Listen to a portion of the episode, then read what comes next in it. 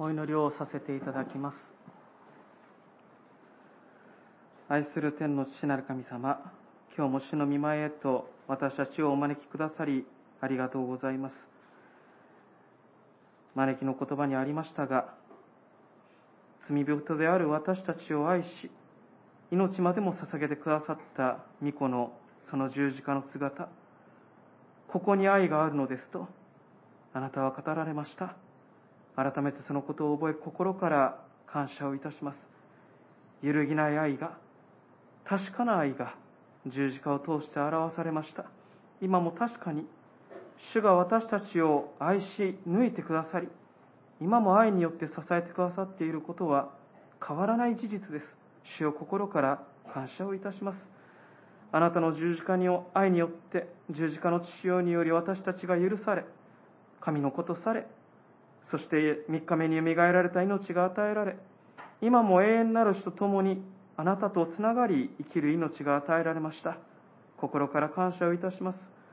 どうか主よあなたの御恵みの深さあなたの愛の広さ長さ高さ深さを知ることができますように。私たちをなおも主が日々お導きくださりその中で年頃にあなたご自身が語りかけ関わってくださいますようにお願いをいたします。私たちには本当に多くの戦いが重荷があることを覚えます。言葉にならないものが私たちのうちにあることを覚えますがしかし主を仰がしてください。あなたの愛の眼差しは変わりませんからあなたを仰ぐことをなさせてください。お願いをいたします。今日もここに来たくても来れない方々ご自宅で礼拝を守っておられる方、施設におられる方がいらっしゃることを覚えます。お一人一人を主が顧みてくださり、あなたが慰めてくださいますようにお願いをいたします。私たちはここに集っています。どうか主が御言葉を開いてください。あなたが必要なことをお一人一人に語りかけてくださいますように、聖霊様がこの時にお働きください。お願いをいたします。これからの時を見てにお委ねをいたします。どうか主が私たちを導きください。イエス様のお名前によってお祈りをいたします。アーメン、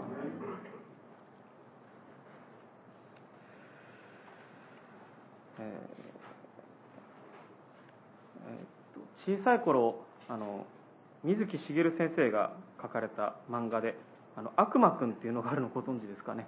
あの私が小学生の時に再放送でアニメがやってたんです。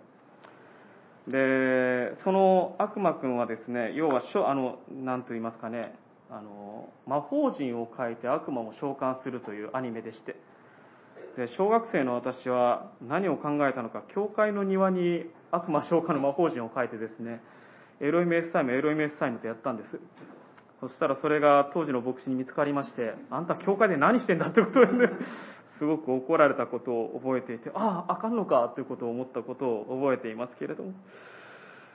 まあ、どうでもいいですよね。ごめんなさい。あの、実は、今日の箇所は、あの、悪霊が、簡単に言えばたくさん出てくる箇所です。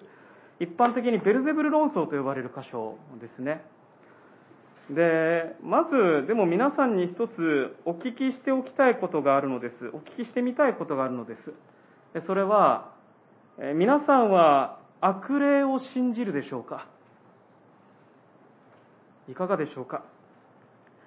現代だとかなり現実味の薄い話に聞こえるかもしれませんし、まあそんなことを信じていいのかとも思われるかもしれません。で、私の恩師の一人が足立幹夫先生という先生でしたけれども、先生がよく礼拝の中でこういうお話をされていました。使徒信条の中で、私たちは我は精霊を信ずと告白しますね。けれども、どうして我は悪霊の存在を信ずと告白しないのでしょうか？でもこれこそがまさに悪魔の悪知恵です。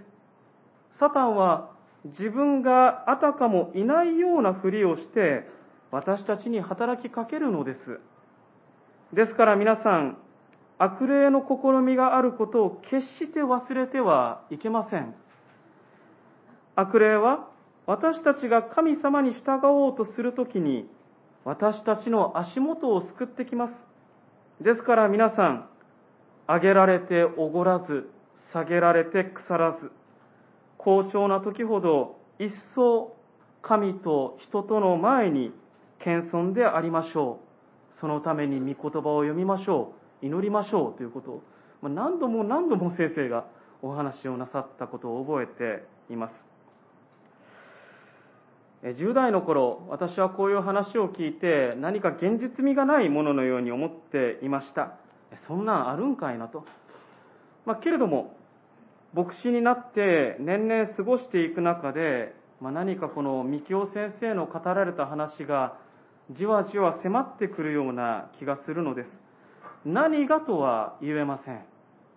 けれども漠然としています。しかし、この問題の原因、この根幹にあるもの、まあ、いろいろな問題や課題を聞く中で、この問題の根幹にあるものは何なんだろうということを思うときに、悪霊だというよりもむしろ実感として、ああ、祈らざるを得ないと思わされることが本当に増えてきました。イエス様が悪霊に苦しむ人たちを追い出そうと弟子たちがしてできなかったときに、イエス様はこのようなものは祈りによらなければ退治することができないとお話をされたことをとても覚えいたします。ああ、祈らないとどうしようもないということが、まあ、私は増えてきました。皆さんはどうでしょうか？で、今朝の箇所を読むときに、イエス様は人々を悪霊から解放されたという話がなされます。まあ、今朝は、このある種の良き知らせから私たち自身も、あ、そうなんだということをご一緒に受け止めたいと願っています。で、さて、この14節から見ていきますけれども、まあ、この箇所を見るならば、イエス様は悪霊を追い出しておられた。ここでは、口が聞けない悪霊を追い出していたということが言われます。まあ、ただ、まあ、そもそも、まあ、悪霊に疲れると人がどうなるのか、そのことを少し詳しく見たいと思います。一箇所別の箇所を開きたいのですが、マルコの福音書の5章の1節から7節というところをちょっとご一緒にお読みしたいと思います。これはルカの8章にもあのこの話があるんですが、マルコの方が詳しいので、ちょっとマルコの5章を開きたいと思います。悪霊はどのようなことを人に働きかけるのか。5章の1節から8節というところ、ちょっとお読みいたします。こういうことです。5章の、マルコの5章の1節から7節こうして一行は湖の向こう岸ゲラサ人の地に着いた。イエスが船から上がられるとすぐに、汚れた霊に疲れた人が墓場から出てきてイエスを迎えた。この人は墓場に住み着いていて、もはや誰も鎖を使ってでも彼を縛っておくことができなかった。彼はたびたび足かせと鎖で繋がれたが、鎖を引きちぎり、足かせをも砕いてしまい、誰にも彼を抑えることはできなかった。それで、夜も昼も墓場や山で叫び続け、石で自分の体を傷つけていたのである。彼は遠くからイエスを見つけ走ってきて拝した。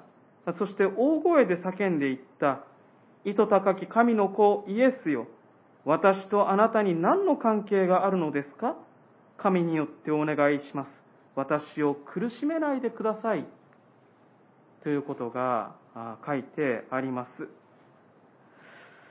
まあ、ご存知の方も多いでしょう。ゲラサの地で、レギオンという悪霊に取り憑かれた一人の男性のことが書かれている。彼はどういう経緯でこうなったかはわかりませんけれども、おそらくある時悪霊に取り憑かれたのです。そして、まあ、想像するに多分、まあ、自傷行為を始めたのではないでしょうか。家族はそれを止めに入ろうとします。けれども、彼の自傷行為も、彼の叫びも、家族は止めることができなかった。当然、彼自身にもそれは止められる、止めることができなかった。その結果、鎖で繋いでどうにかしようとするのだけれども、その鎖をも引きちぎって、彼は墓場に住み着いてしまった。今も昼夜墓場で自傷行為を繰り返し、何かを叫び続けている姿がある。墓場というのは死者の住処です。ということは、まあ、彼自身もそして彼の家族も、こいつは、これ彼はもう死んだのだと、そう見なしていたのかもしれません。私はこの箇所が好きなのでまたどっかで話しますけれども、えー、実に物悲しい光景です。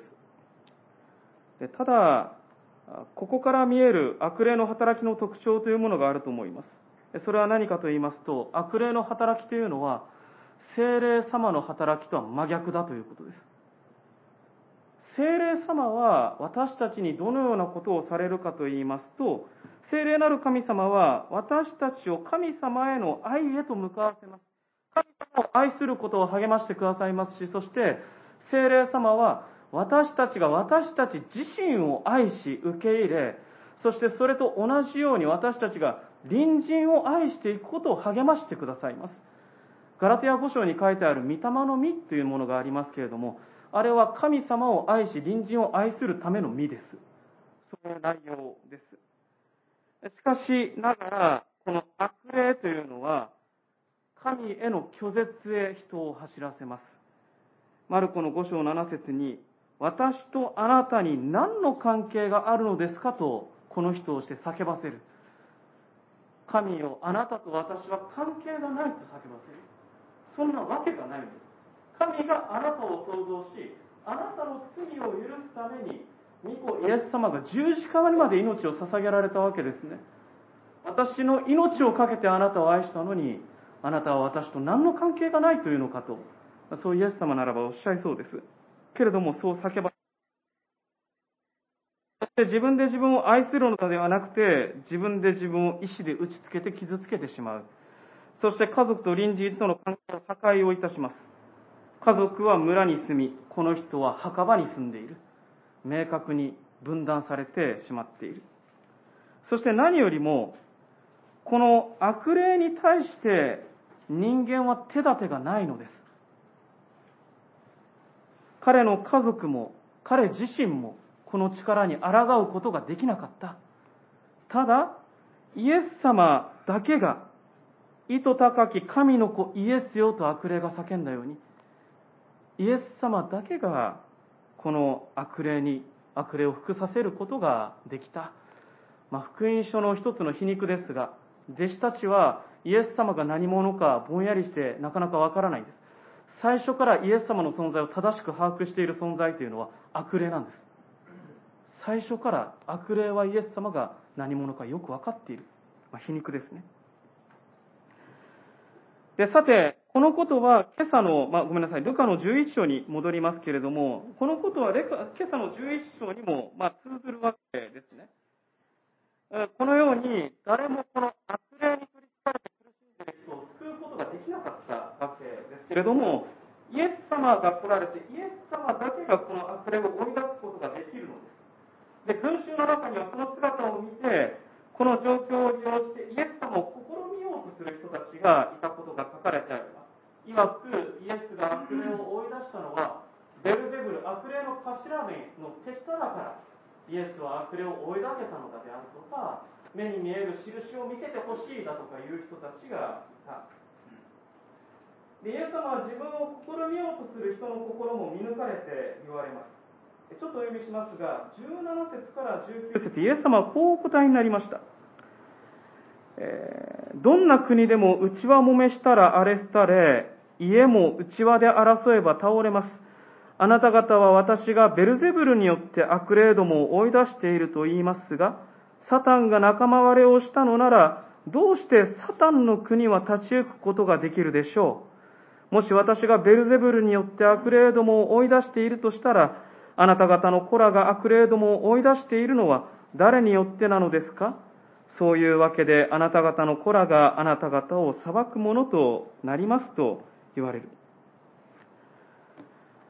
まあ、実に、まあ、まず単純な論理的な答えですね。もしも私がサタンの国、まあ、サタンの支配に属していて、ベルゼブルの手下であるならば、うちはもめになるだろうと、まあ、実にかんあの基礎的なことで答えられるわけですが、でも、そうではなくて、今日のキーワードはこの20節なのです。しかし、私が神の指によって悪霊どもを追い出しているのなら、もう神の国はあなた方のところに来ているのですと、イエス様はおっしゃいました。私が神の指によって追い出していると言われる。イエス様はサタンの国ではなくて神の国に属しておられるお方。そして私は神の子なのだ。ベルゼブルに仕えているのではない、父なる神に仕えているのだ。まあ、そう言わんばかりにですけれども、ここでのキーワードは神の指です。で、神の指という言葉は聖書の中に何度か出てくるんです。ただ、主な用法は2つだけです。まず、一つ神の指は何かと言いますと、あの、出エジプト記で石板に神様が実戒を刻まれるときに、神の指によって刻んだということが書いてあります。えっと、箇所で言うと、出エジプト記の31章の18節とか、新明記の9章の10節とかに、そういうことが書いてありますけれども、まあそういうことが一つ。しかしもう一つ、え、もう一つ神の指が現れるのは、それは、あの、出エジプトの奇跡のただ中で神の指という言葉が使われるんです。ちょっとパラパラ開いて本当申し訳ないんですけれども、せっかくですから開いてみましょうか。出エジプト記の8章の16節から19節というところをお読みしたいと思います。旧約聖書の一番最初から2つ目の書簡ですね。出エジプト記の8章の16節から19節というところをお読みしたいと思います。新海約2017だと旧約聖書の111ページにございます。出エジプト記の8章の16節からお読みいたします。これはエジプトに神様の道からその奇跡が来た時に、あ襲った時に、ブヤの奇跡があった後ですね。お読みいたします。主は、モーセに言われた。アロンに言え、あなたの杖を伸ばして死の塵を打って、そうすれば塵はエジプトの全土でブヨとなると。彼らはそのように行った。アロンは杖を持って手を伸ばし、地の塵を打った。するとブヨが人や家畜についた。地の塵は皆エジプト全土で舞踊となった。受法師たちも舞踊を出そうと彼らの秘術を使って同じようにしたができなかった。舞踊は人や家畜についた。受法師たちはファラオに、これは神の指ですと言った。しかしファラオの心は堅くなになり彼の言うことを聞き入れなかった。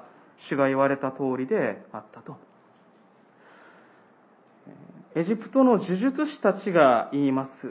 このエジプトに襲っている出来事、神の道からによる奇跡、これは神の指であると。で、エジプトの奴隷として囚われていたイスラエルの民、しかし、まあ、当時、最強を誇るエジプトの国家です。そこから神様はご自身の道からを用いて、イスラエルの民を解放なさったっていうのがあの出エジプトの出来事ですよね。エジプトの呪術師はこれは神の指ですと言いました。エジプトの偶像の神々ではなくて、全世界を創造された誠で唯一の神、そのような存在にしかこんなことはできないということを彼らが告白をしているんです。で、今日のルカの11章で、イエス様が神の指という言葉を用いられた。これ福音書ではここでしか出てこないんです。でもここで、神の指という言葉をイエス様が用いられたのは何かというと、この出エジプトの出来事を覚えているんです。すなわち、あの出エジプトと同じことが今ここでも起きているってイエス様は言われるんです。それは何なのか。この世界、あのイスラエルの民がエジプトの奴隷であったように、この世界の人々、あらゆる人々は、あらゆる人は罪の奴隷であり、悪霊の支配下にいる。エペソ書の2章にもそう書いてありますが、エペソ書の2章の1節2節にこう書いてあります。あなた方は自分の背きと罪の中に死んでいたものであり、かつてはそれらの罪の中にあってこの世の流れに従い、空中の権威を持つ支配者、すなわち不従順の子らの中にも今の働いている霊に従って歩んでいました。悪霊に従ってあなたたちは歩んでいたと聖書は語ります。しかし、今や解放の時が、今や回復の時が来たと言われるのです。それはイエス様を通して表される神様の道からによって表されているということです。自分自身では決してイスラエルの民があのエジプトの奴隷状態から抜け出せなかった。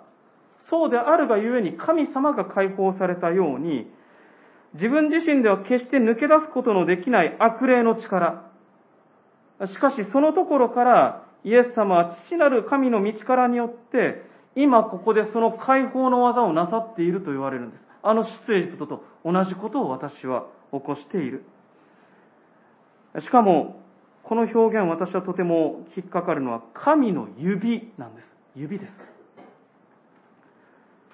いわば、これは指先の働きって言わんばかりにです。指先の働きなんです。以前もお話をしましたが、聖書は、例えば神と悪霊のベルゼブルというものを置くのであれば、それは横並びではないんです。悪霊と精霊という存在が体調されます。しかしその力は横並びではないんです。圧倒的に神の方が、圧倒的に精霊様の方が、ベルゼブルよりも悪霊よりも強いんです。そう描くんです。圧倒的なんですね。拮抗もしていません。先ほどのマルコの箇所がそうでしたけれども、イエス様を前にして、どうか私を苦しめないでくださいと悪霊は懇願をしました。圧倒的に神の力の方が強い。だから、こうも言われます。今日の箇所の21節、22節には、えー、強い者が十分に武装して自分の屋敷を守っているときはその財産は無事です。しかし、もっと強い人が襲って、襲ってきて、彼に打ち勝つと、彼が頼みにしていた武具を奪い、分取り品を分けますと、もっと強いということが言われるのです。で、このような、まさに今起きていることは悪霊によるのではない。あの神が起こした出エジプトと同じことをここで起きて。今ここには神の技が起きているんだということをイエス様が言うときに、23節では、一歩イエス様はここで一つ迫られるんですね。23節私に味方しない者は私に敵対し、私と共に集めない者は散らしているのですと。で、これは実に白黒を分けたような迫りですね。どっちですかという迫り方です。それはそうかもしれません。ここまでイエス様が言われていたのは、神の国とサタンの国。神ご自身とベルゼブル。精霊と悪霊です。二つのものを並べてイエス様は話してこられたのです。で、23節が迫るのは、あなたはこのどちらの味方につきますかってことを言ってるんです。どちらの側にあなたはこれから立つんですかってことを問われるのです。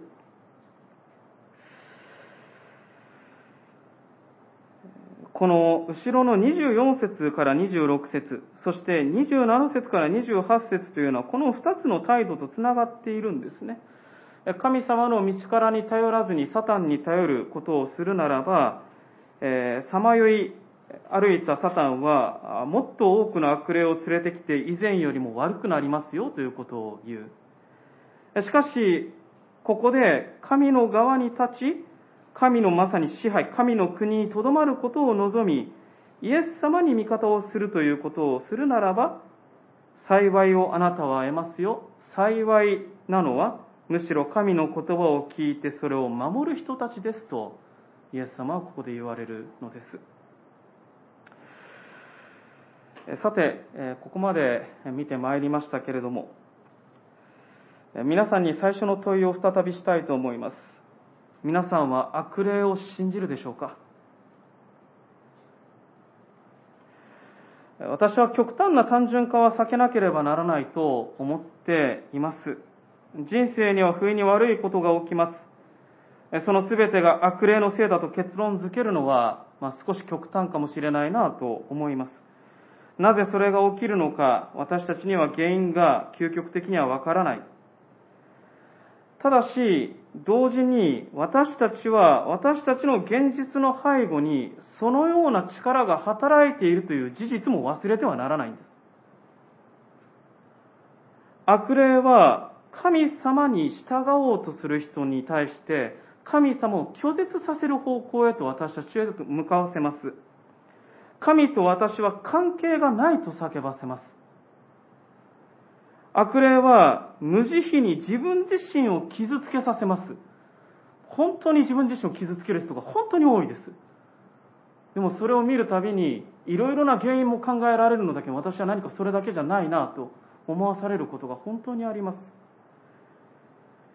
そして、愛する人、あの人との関係を破壊してしてしま破壊してしまいます。これは私自身、私自身も思いますけれども、他人事ではない態度だなとつくづく思うんですね。私たちのうちに起こり得ることではないでしょうか。なぜそうなるのか。人間の知恵で判断できる要因もあるでしょう。育ってきた中で傷ついた心や歪み、生育歴の問題、それはあるでしょう。けれども、それに向けて、まあ、カウンセリングがなされることも大事なのですけれども、ただ、私たちはそういう自分を変えたい。私たちはそういう自分から救われたい。私たちは癒されたいと願うならばどこかで必ず神様に頼らなければならないということです。必ずです。どこかで神の指に頼らなければならない時があるということです。神に頼り、祈らなければどうしようもないという場所があるということです。なぜなら、目に見えない悪霊に対し私たち自身は無力であり、同時に神の道からは悪霊に対して圧倒的だからです。神の指だからです。イエス様は言われました。私が神の指によって悪霊どもを追い出しているのなら、もう神の国はあなた方のところに来ているのですと。もう神の国は来ている。言い換えれば、あなたの心も体も霊も、そこに精霊様が住み、神様のご支配があなたのうちに始まっている。この神に味方し始めるならば、ということを言われる。もう悪霊に家を占領されているのではないんだよということを言うのですね。で、神様は、もう終わりますけど、神様は今なお神の指を持って、私たちのある種、変えようのない現実、変えようのない私自身、まあ、変えようがないと信じてしまっている私たち自身のその戦いから解放してくださるお方なんです。先週見ました。あなたは私のキリストですと私たちは告白をしているんです。あなたは私の解放者です。あなたは私の救い主です。あなたは私の王ですと。私たちは神はそういうお方だと知って告白をしていますよね。神はそういうお方なんですよ。皆さんはどうなさるでしょうか今日、23節の言葉がある種厳しい迫りとして私たちに、まあ、迫って厳しいというか、ある種はっきりせえというような迫りかもしれません。私に味方しない者は私に敵対し、私と共に集めない者は散らしているのです。イエス様は白黒分けたようにある種今朝は迫られます。